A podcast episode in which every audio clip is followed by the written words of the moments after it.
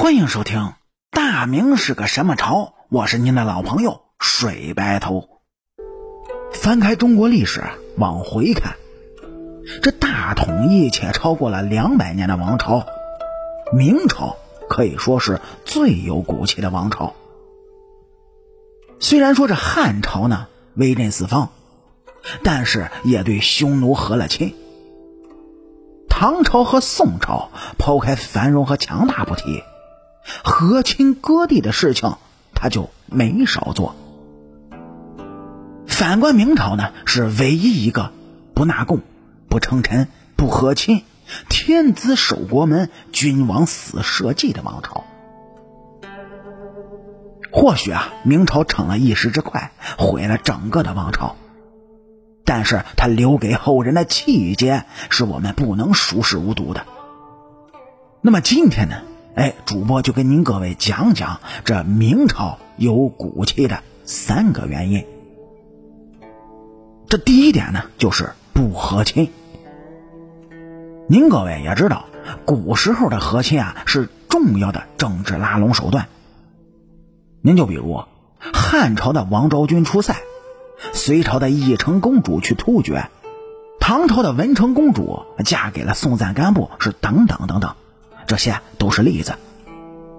包括后面的清朝，更是把和亲呢就发挥到了极致。唯独这大明朝是从来不和亲。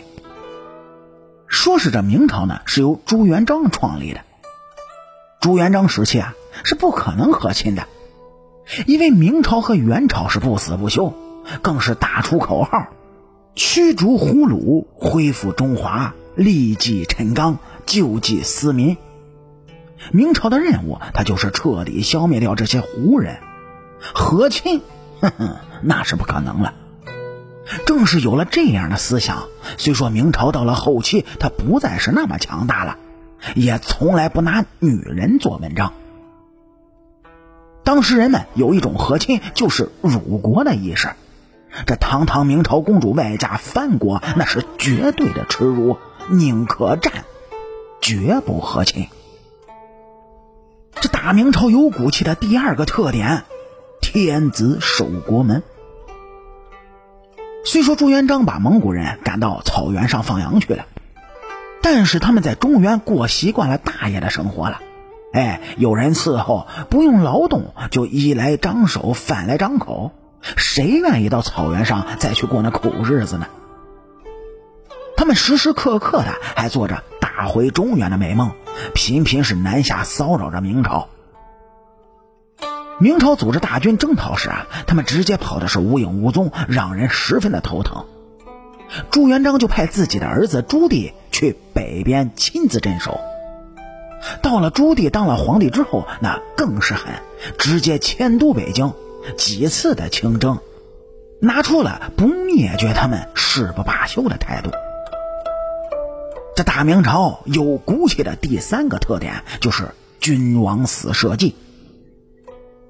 说是到了明朝末年，由于天灾不断，明朝境内各种起义军不断，最后啊，李自成是兵临城下，提出了只要明朝皇帝答应封他为王，并给他黄金百万两。他就向明朝的皇帝称臣，且出兵对付后金。一般呢，如果换做任何一个朝代，那都会爽快答应的。但是作为明朝皇帝朱由检却不同意，他认为这样做可以苟且偷生，但是对不起列祖列宗。随后杀光了女儿老婆，防止他们攻城之后受到侮辱。更是留下了“任贼分割阵势，误伤百姓一人”的遗言，随后自杀身亡。这种气节让无数的人敬佩。所以，纵观所有被忽略或误导的历史，唯有明朝是被轻视的。明朝的军队战斗力保持了近三百年之久。而且大明王朝二百七十六年，对外没有屈其一星半点。更值得一提的是呢，大明亡国之后，朝鲜半岛还坚持使用崇祯的国号，可见明朝的影响力。天子守国门，君王死社稷，这就是历史上最后一个汉人建立的大统一中原王朝的骨气。感谢您各位在收听故事的同时呢，能够帮主播点赞、评论、转发和订阅。我是您的老朋友水白头。大明是个什么朝？下期咱们接着聊。